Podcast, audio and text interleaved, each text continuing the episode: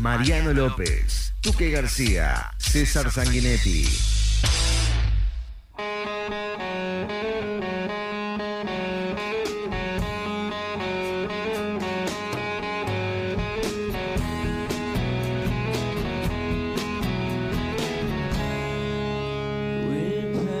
Son las 9 y 39 de la mañana. Les contábamos ayer que se cumplían años de la muerte de Kurt Cobain, el vocalista y líder de Nirvana. Y hoy Juan Santos le hinca el diente a este artista y a la muerte de este cantante.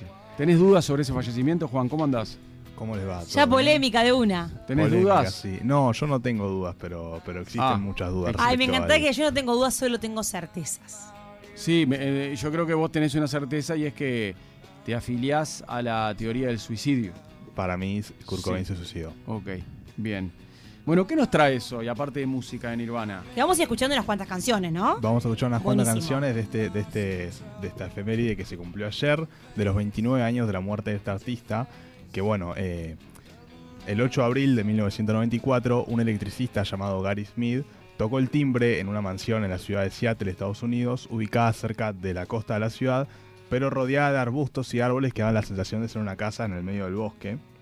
Y este hombre, Gary Smith, había sido contratado para instalar unas luces y alarmas, pero ese día nadie le abrió la puerta y parecía que no había nadie en la casa. Gary Smith empezó a trabajar en la parte exterior para no perder el tiempo, hasta que le pareció ver dónde estaba el dueño de esta casa y por qué no atendió cuando él tocó el timbre. Mm. Lo encontró tirado en el piso con una escopeta en el pecho, inyecciones en ambos brazos y una caja de cigarros llena de droga, y el electricista encontró de esta forma al cantante y líder de la banda estadounidense Nirvana, Kurt Cobain. Obviamente esta noticia, como era de esperar, sacudió al mundo de la música, porque uno de los artistas más importantes de esa década se había suicidado con tan solo 27 años de edad. 27, esa edad, ¿no? Eh, Otro, otro de los que murió a los Club de los 27. El- el 27, hay una famoso- película, ¿la el vieron? famoso Club de los 20 Sí. No, no la vi. Está buenísimo. Mm. Y aparte eh, va más allá de artistas eh, de habla inglesa, ¿no? Sí, Porque sí, sí. un tiempo después Rodrigo murió a los 27 años también en Argentina, ¿no? Sí, es internacional, Fuerte, ¿no? es solo increíble. para estadounidenses. Yo tenía amigos 27 por Zafé. Cuando tenía que cumplir los 26, 27, 28, dije, Tenías un miedito. y Mm. sí. Nirvana en ese momento era la banda más popular, había superado a artistas como Michael Jackson y a los Guns N' Roses en los listados de álbumes de Billboard algunos años atrás. Incluso la banda ya había sacado su tercer álbum, Inútero, y habían realizado el recordado MTV Unplugged en Nueva York. Y aún así, más allá del ascenso musical que había logrado Nirvana, Cobain venía en caída libre desde bastante antes de- del 5 de abril de 1994, que fue el día que decidió suicidarse. En 1991, Nirvana mar- marcó el cambio de la década musical con el lanzamiento de su álbum Nevermind. Fue un golpe abrupto y un cambio radical dentro del rock y de lo que se venía escuchando en esa época. Y se sigue escuchando, ¿no, Que Juan? Porque creo que esto ha perdurado en el tiempo. Si uno hace, eh, lo hace a nivel, eh, una línea del tiempo, tras- traspasa las generaciones y, y- y este álbum continúa súper vigente y es uno de los, no sé si los más escuchados, pero Sí, sobre todo Nevermind es uno de los álbumes más recordados dentro de la historia de la sí, música. mira, acá llega un mensaje, un fenómeno. Manda Carlos del Pinar hablando de, del vocalista. El, el- el- el bebito de aquel momento, el de ¿Te la acordás? tapa, que hoy es un adulto, le- les hizo un, El año un pasado. juicio y lo perdió, juicio. ¿no? Lo perdió, sí. Sí. Nevermind alcanzó el puesto número uno dentro de los álbumes más vendidos, dejando en segundo lugar al rey del pop, Michael Jackson. La banda fue algo nuevo para todo el mundo y de a poco se empezó a generar un- una especie de admiración generacional y Kurt Cobain, Chris Novoselic y Dave Grohl, que eran los integrantes de Nirvana, se convirtieron en la imagen para los jóvenes de 1990. Fue todo nuevo incluso para el propio Cobain, que él siempre demostró ser ajeno a esa realidad de, de admiración y fama que vivía constantemente desde que Nirvana llegó a esa cima y él siempre mostró una postura de conmoción y de querer escapar constantemente de ese centro de atención. Para él era, era un contexto desconocido, él se crió en una familia que sus padres se divorciaron cuando él tenía solo nueve año- años de edad y esto lo marcó durante el resto de su vida. La atención además de sus padres nunca fue muy excesiva y durante su infancia y adolescencia él tuvo que ir de casa en casa de todos sus familiares porque ninguno terminaba de recibirlo. Mirá. Vivió con sus abuelos, con sus tíos, con, con todos los familiares que tenía. Yo creo que eso te marca mucho más que un divorcio, ¿no? Porque me parece que está, el, el- Sí, el claro. divorcio, si es en buenos términos y después están tus padres presentes, Sí, es yo algo, creo que lo que tan hace común, claro. La diferencia es la contención familiar y tus padres El- presentes, claro. juntos o separados Sí, sí. o en diferentes países incluso. O sea. Creo que lo importante es este... Lo peor ahí es lo que lo, lo que vos contabas, más allá del divorcio de sus Exacto. padres, que Claro. es eso, ¿no? Que tuvo que ir eh, de, De casa de- en casa. de un lugar a otro porque no, no lograba estabilidad. Sí, él, él de todas formas igual siempre remarcó que ese divorcio lo marcó, lo vamos a ver más adelante en, en su historia, pero además en su adolescencia tampoco fue un tipo que, que tuvo muchos amigos, era considerado un tipo raro y eso llevó a que se encerrara mucho en su cuarto a tocar la guitarra y también en, en poco menos de cinco años pasó de ser un adolescente sin amigos a ser el músico más reconocido. ¿Tenía rasgo de depresión, Juan? Sí, Cobain desde muy chico eh, fue diagnosticado con, con hiperactividad, déficit de atención y además tenía un fuerte dolor de estómago crónico que nunca fue diagnosticado. Es por eso que él encontró en la música y en las drogas un, un escape a esos problemas. Además, bueno, como vos eh, preguntabas tú, que él tuvo muchos pozos depresivos durante su corta vida. Y su relación con las drogas empezó desde que le diagnosticaron hiperactividad en sus primeros años de vida y los padres de Cobain lo medicaban constantemente con sedantes adictivos. Esto generó que él tuviera una dependencia muy fuerte a las drogas desde su niñez. Con el paso de los años descubrió las otras drogas, desde bueno, marihuana en su adolescencia a una fuerte adicción a la cocaína y heroína en sus primeros años como artista, que incluso llegó a provocar desmayos y, y- y momentos críticos durante la gira promocional de Nevermind, del álbum que mencionábamos, que fue el, el más exitoso y recordado de la banda. Kurt Cobain empezó a automedicarse con heroína contra sus dolores y sus adicciones y además, bueno, se, se intensificaron cuando conoció a Courtney Love, quien fue su, su esposa hasta, hasta el día Bueno, de su quería, muerte. ahí quería hacer un punto, porque quería preguntarte sobre, bueno, está bien, la familia no lo recibió, lo contabas en su niñez y su adolescencia, de casa en casa, sin tener una contención familiar, pero él en algún momento encuentra el amor. Encontró el amor, un amor muy particular, ¿Destructivo, Des- podríamos decirlo? destructivo, sí, los dos eran, eran adictos a la heroína y a, y a todas las drogas que encontraban por la vuelta y mostraban además su romance en público como, como este tipo de, de romance medio fundado en drogas. En 1992, mismo año en que se casaron Courtney Love y, y Kurt Cobain, ella anunció su embarazo y hasta ahí iba todo bien, pero poco tiempo después la revista Vanity Fair, eh, la revista estadounidense, publicó una entrevista donde ella misma afirmaba que se inyectaba heroína durante el embarazo. Esto provocó un fuerte rechazo de los fanáticos de la banda hacia ella y además llevó a que la hija de la pareja fuera tomada en custodia por los servicios sociales durante un mes. Courtney Love también fue víctima de los fans de, de Nirvana porque la acusaron de impedir y de suspender gira- giras de la banda después de casarse con Cobain. Love desmintió esto con una simple frase que demostraba la situación de- del cantante. Kurt solo quería estar en su casa, meterse heroína en el cuerpo, tocar el piano y pintar. Qué ambiente familiar, ¿no? Sí, Cobain con el paso de los años se alejaba del mundo y el éxito incontrolable de la banda.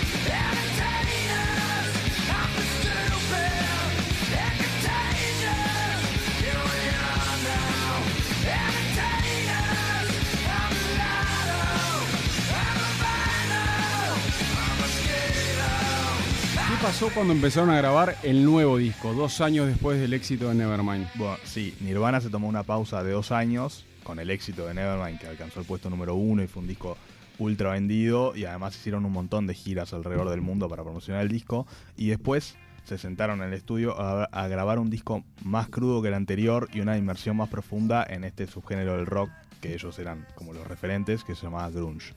Este álbum era un álbum mucho más crudo y que mostraba de forma explícita lo, que sentía Kurt Cobain, hasta tal punto que el disco estuvo cerca de llamarse Me odio y quiero morir. En 1993 fue el descenso definitivo en las drogas y en los intentos de suicidio del, artista. Cada vez se lo veía peor y, en sus conciertos además él, mostraba este sentimiento de, de- de estar perdido.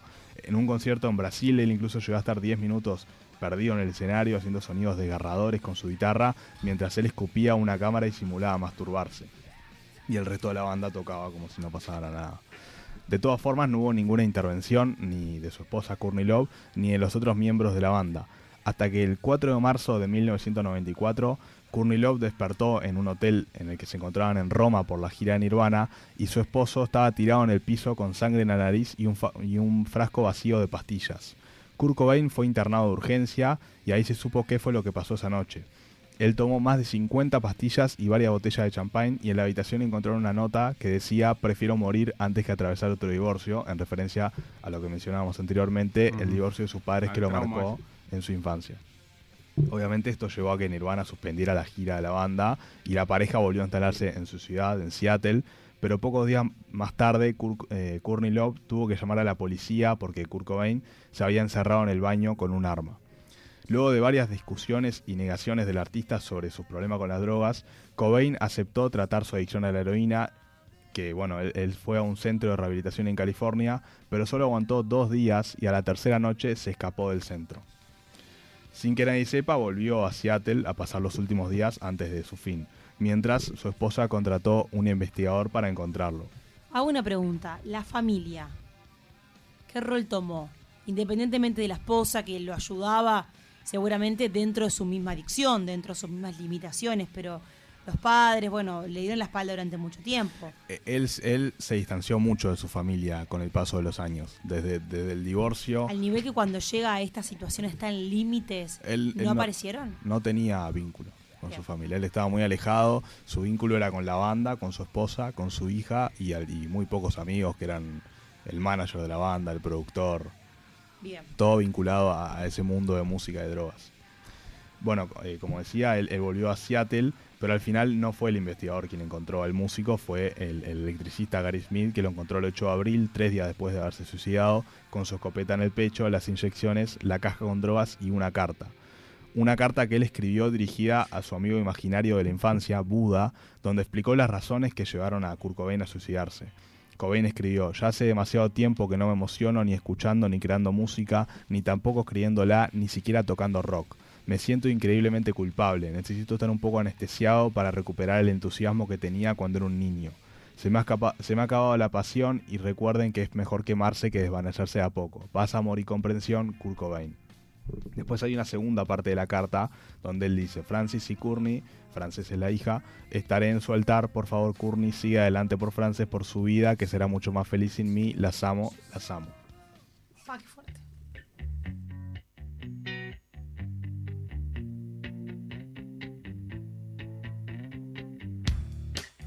I'm so happy cause today found my friends are in my head. I'm so ugly, that's okay cause so are you. Look on mirrors, Sunday morning is every day for all I care. And I'm not scared, light my candles in our days cause I found God.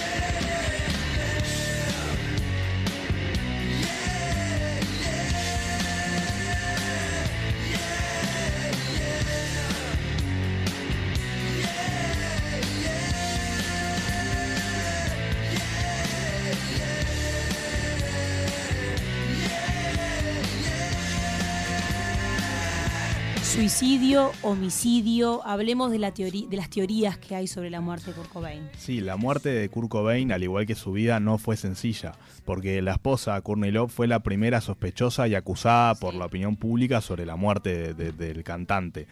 Ya no la querían nada al lado de él, o sea No. que no fue muy difícil para los seguidores de Nirvana acusarlo. Ya de por sí nunca fue muy, ap- muy No. aprobada por Era los como una Yoko de de los 90. Ah, Sí, sí, Mm. pero sí.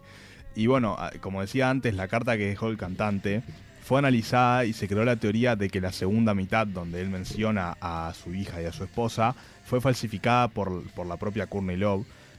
ya que con la relación entre ellos, que estaban casi que al borde del divorcio, y en medio de las adicciones de ambos, se creó la teoría de que Courtney Love fue quien planeó la muerte de, de Kurt Cobain.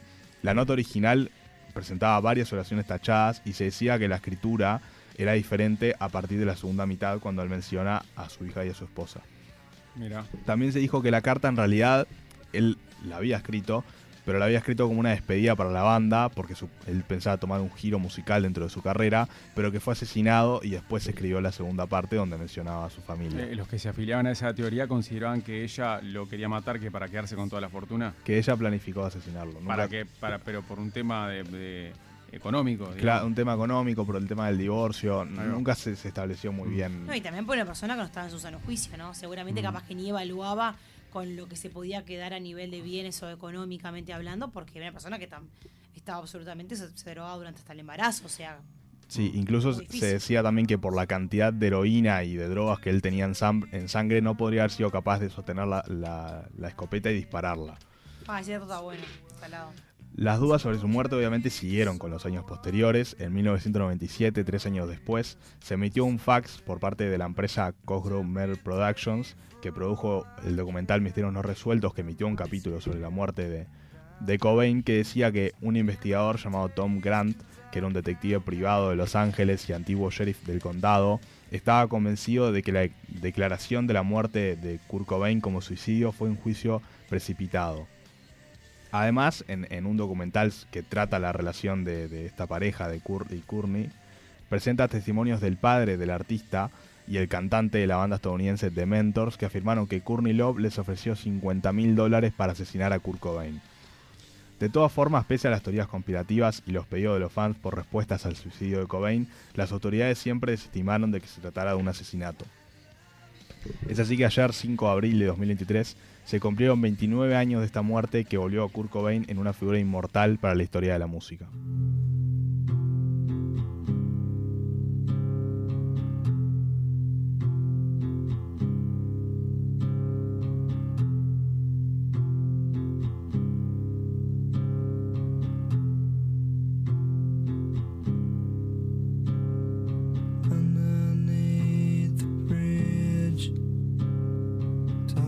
sprout.